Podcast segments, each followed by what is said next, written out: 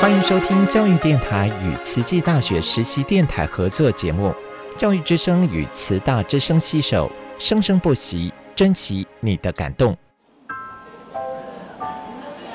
读大学到底有什么了不起的？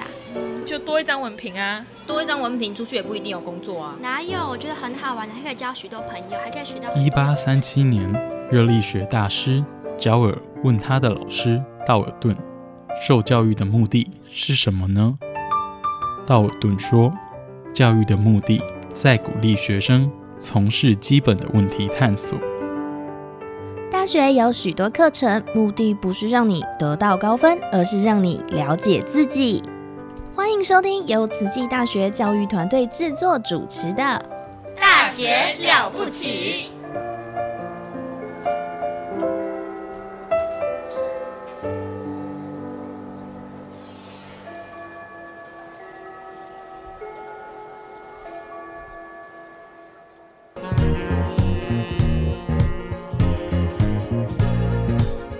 嗨，大家好，这个节目叫做《细菌漫播》，专门聊你不知道的细菌事。我是陈君尧，欢迎你一起来看看这个星期细菌国里发生了什么新鲜事。想要当个坏人，需要有什么样的特质？我不知道，不过大概是要聪明，而且要心狠手辣。那如果你要当一只病原菌，需要有什么样的特质呢？大概是要在对的时间，用对的工具来做坏事。这次我们请了恶名昭彰的沙门氏菌来当做老师，从他们的身上来看看怎么样当好一只病原菌。当一只病原菌需要克服什么样的挑战呢？病原菌要怎么样学会那么多绝招？病原菌怎么会知道什么时候该出招了呢？希望你会喜欢今天的节目。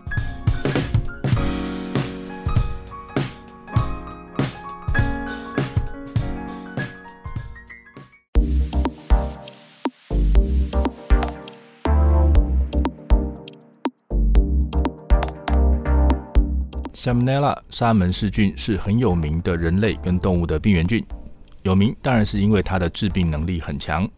别的病原菌要让人生病，可能需要你同时吃到一大团，才有机会有足够的数量在通过消化道的过程中留下一些活口，然后抵达小肠让人生病。但是沙门氏菌不用，有的时候你只要吃到几十只就可以让人拉肚子了。那这个沙门氏菌呢，它还蛮有名的，好小时候就听过这个细菌很厉害。大学起，在念书的过程中，就一直在不同的课程里面读到他的本领。那你知道的越多，就越让人佩服他的本事。经过科学家们这几十年来的努力研究，到现在你还是每年都可以看得到又有新的发现，年年都在发现这个细菌比想象中的还要厉害。好了，在花时间好好认识沙门氏菌之前，我们先来看看一只细菌到底要有什么能力，才有资格来当一只病原菌。首先，病原菌要有本事让人生病，要能够让人不舒服倒下，甚至把人送进医院。所以要能够对身体的细胞造成伤害，要有病征，那这样呢才能算是生病。那如果要伤害细胞呢，那这个病原菌就应该要有本事，比如说它能够分泌毒素啦，溶掉细胞膜，打破细胞啦，啊，或者是它能够影响原本正常运作的人体，比如说让肠道蠕动变快，然后拉肚子等等。那不过这个细菌呢，它没有超能力，所以如果它要造成这些病症的话，这个细菌一定得待在人体里面，它一定要待在它要伤害的那个细胞旁边，那它没有办法远距发功的。再来还有就是这个细菌很小，一只细菌如果想要影响到在旁边那个比它大上千倍的细胞，其实是不太可能的。所以细菌要治病，绝对不是一支单兵作战，它必须要是一个军团，要有一大群细菌一起来做坏事。才有可能对这个人造成明显的感觉得到的影响。那想要在人体里面聚集成一个军团呢，其实很不容易。我们的免疫系统可不是摆着好看的，这么多的细菌同时在体内出现，应该会引起免疫系统的注意，会引起免疫细胞的攻击。所以这些病原菌，要不然它就要有特殊的方法可以抑制免疫系统，关掉我们的免疫系统，让它不要被活化，或者呢，这个。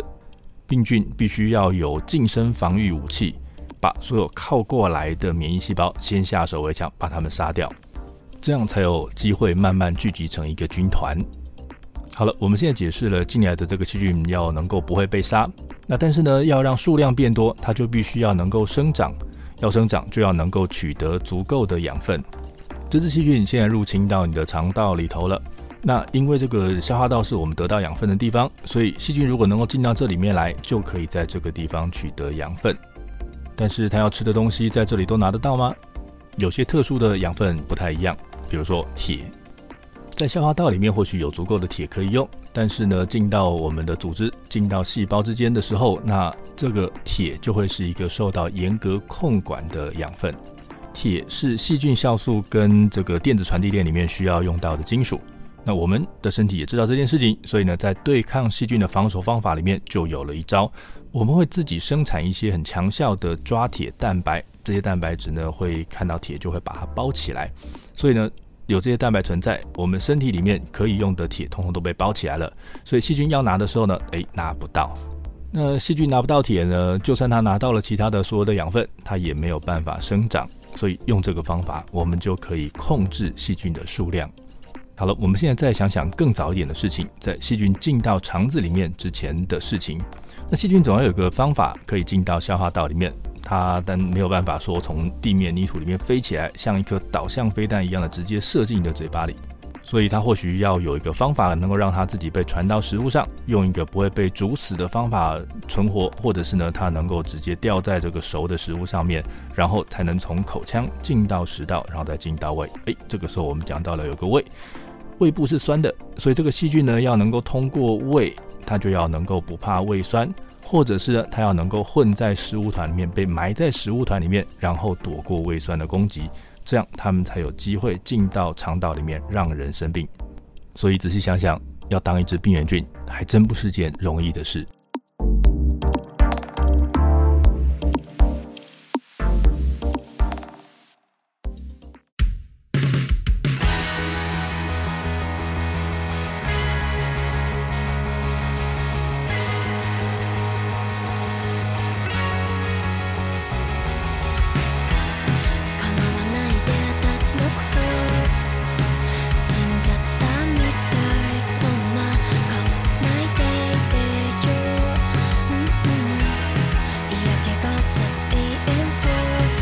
15, 5, 4,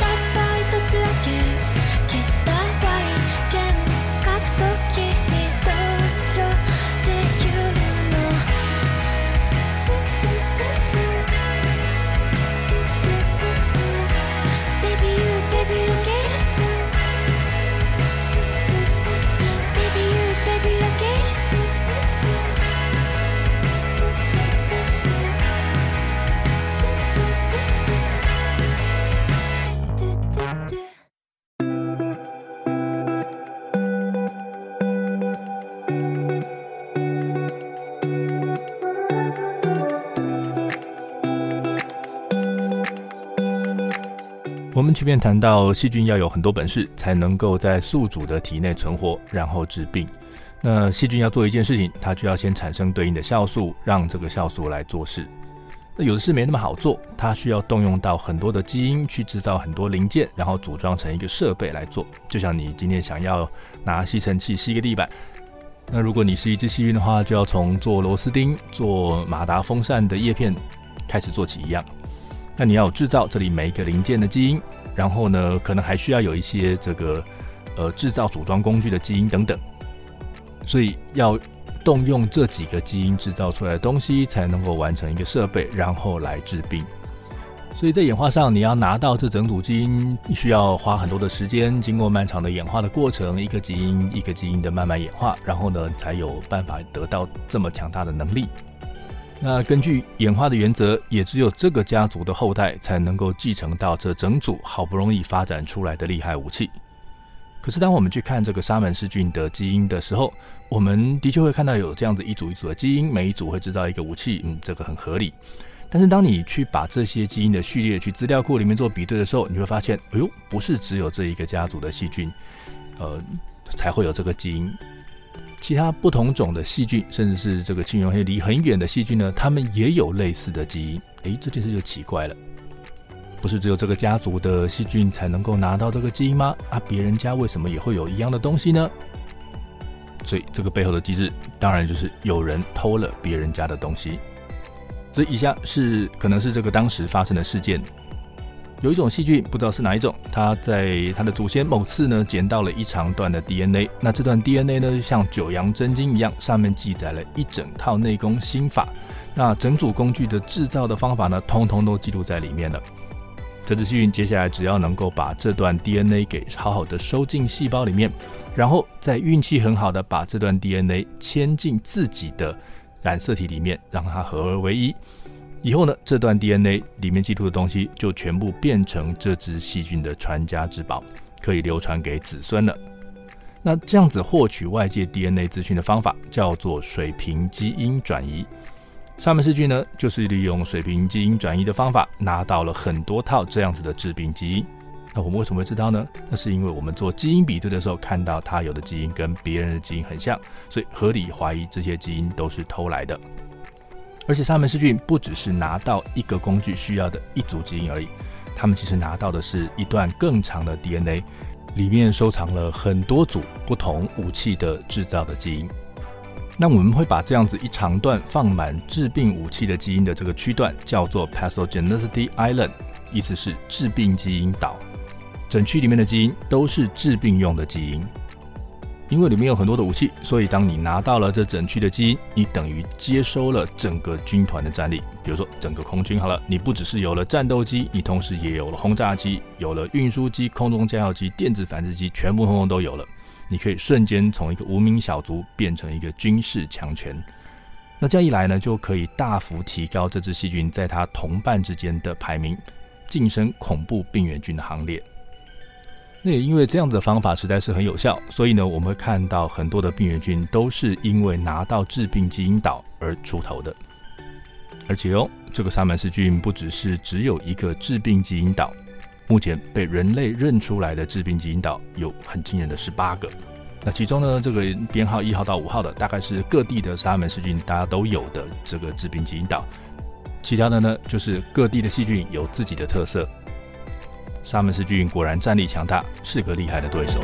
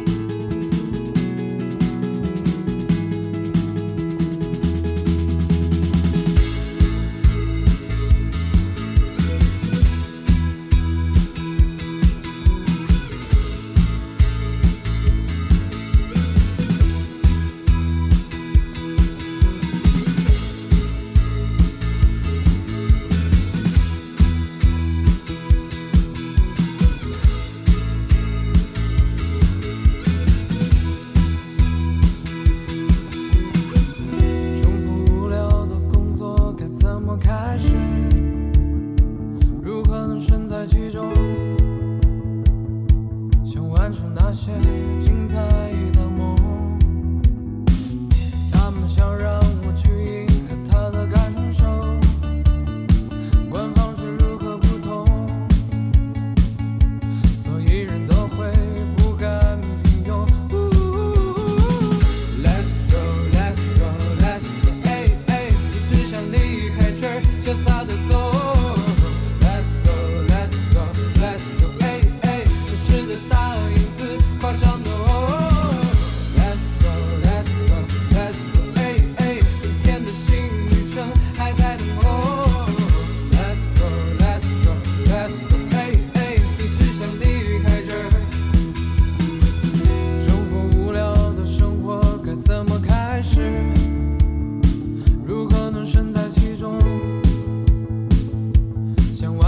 myself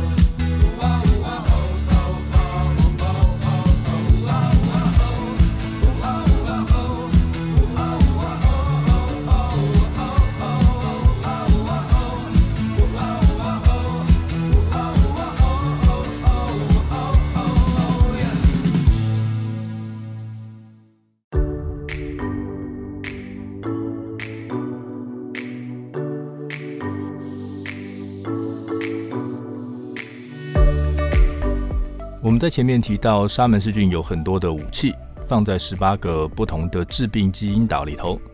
那当你手上有很多可以用的武器的时候，你就会开始烦恼：现在这个状况的时候，我到底应该用哪一个会是最好的呢？不过那是你，我们人类可以在脑中思考，如果今天用 A 武器的话会发生什么事，用 B 武器的话会怎么样？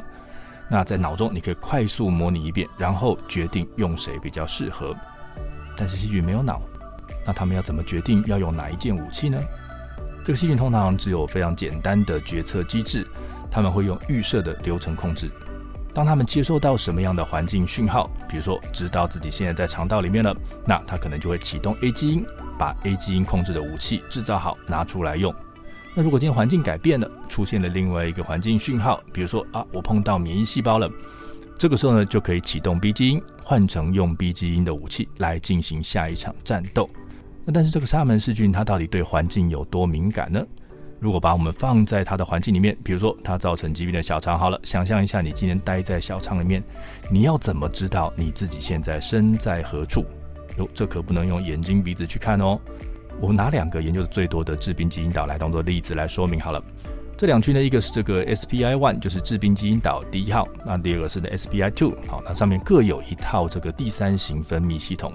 那第三型分泌系统呢？它是一个蛮重要的这个致病的武器哈。它组起来的形状呢，像是一根注射针，能够把这个细菌制造的毒素打到细胞外面，然后对外面的世界造成一些影响啊。那它是一个非常重要的致病的工具。那我们就来看看这个沙门氏菌怎么样使用这些工具。因为在 SBI one 跟 SBI two 上面都有第三型分泌系统，所以刚好可以拿来做比较。那这个 SPI one 呢？它主要是这个细菌要从小肠入侵的时候，它要发挥功能的。但是细菌要入侵，它一定要穿过这个像墙壁一样的这个肠壁细胞，所以你只有两个方法可以进去，一个就是来硬的，直接破坏肠壁细胞，在这个墙上炸出一个洞，那你就可以进去了。那不过这样做起来实在是太高调了，因为你弄了一个大洞，一定会引起附近的细胞的注意。尤其是免疫细胞一定会注意到你，嗯，这样子不太好，会被攻击。那另外一个方法呢，就是拐骗这个肠壁细胞，让他们合作。那看是要骗细胞把自己吞进去呢，还是骗这个细胞在跟邻居交界的地方，哎，你闪开，让开一个缝，让我可以钻得过去。那这种工作呢，就需要用到刚才说的这个分泌系统了，能够把这个毒素打进肠壁细胞里面，然后改变这个细胞的行为。那另外一个这个 SPI two 的功能呢，是避免自己被杀掉。上门氏菌呢，它还是有机会在外面被这个巡逻的巨噬细胞碰到。好，解释一下什么是巨噬细胞。这个巨噬细胞呢，它是免疫细胞，碰到细菌的时候呢，它就会吞掉这只细菌。吞进去的细菌呢，会被巨噬细胞先放在一个液泡里面，先把它围起来、关起来。那接着呢，这个巨噬细胞就会往这个液泡里面倒酸，然后呢，再来倒酵素、倒氧化物。那他们的目的呢，就是要把这只被困住的细菌搞死，然后把它消化掉，那这样就可以解除危机了。那但是这个沙门氏菌呢，在被巨噬细胞吞进细胞里面之后，诶，它不会被杀死，为什么呢？我们发现这个沙门氏菌会启动它的 SPI2，然后释放出毒素，暂停巨噬细胞的杀菌程序，结果呢，就可以让这个巨噬细胞就不攻击了，那反而变成了一台接驳车，可以带着这个细菌到处跑。那我们回来看这两套系统，要使用 SPI one 的时候，细菌呢是在肠道里头，哈，它是还没有进入细胞，准备要攻进细胞里面的状态。那当它使用这个 SPI two 的时候呢，细菌已经被包在细胞里面了，它这个时候要保护自己。那我到底要怎么样知道自己现在是在细胞里面还是在细胞外呢？难道说你可以抬头看看自己到底在房间里面还是在房间外吗？当然不是。细菌可以利用侦测周遭的理化条件来知道自己现在到底在哪里。在细胞外面的时候，细菌附近的离子比较多，渗透压比较高，但是养分比较少。如果它在细胞里面的话，这个细胞里的环境会被好好的维持，所以进到细胞里的时候，就会发现附近的离子没有这么多，渗透压也会降得比较低。那当养分用的这个葡萄糖浓度会比较高。再来，我们刚刚有说到这个巨噬细胞会吞了它。所以，当这个细菌呢被吞进巨噬细胞里面的时候，巨噬细胞会先让液泡里面变酸。那这个呢，也是一个很有用的讯号，可以告诉细菌说：“哎，你今天被吞进细胞里面了，你该把武器拿出来了。”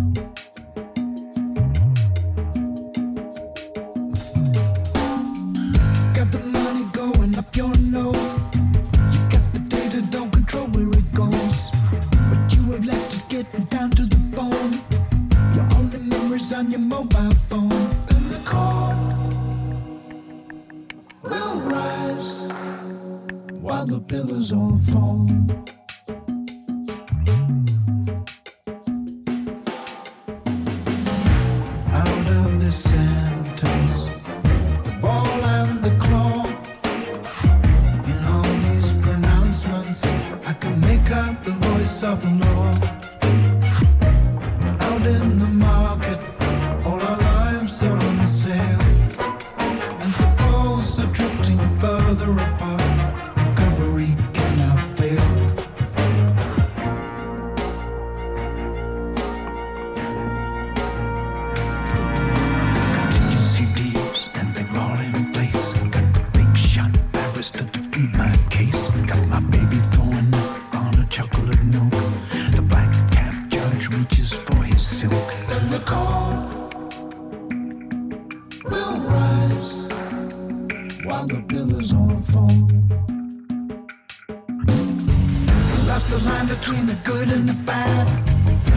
the line between the sane and the mad. So draw the line across the writing pad. The line of conscience that we never have had. Then the cold will rise while the billows all foam.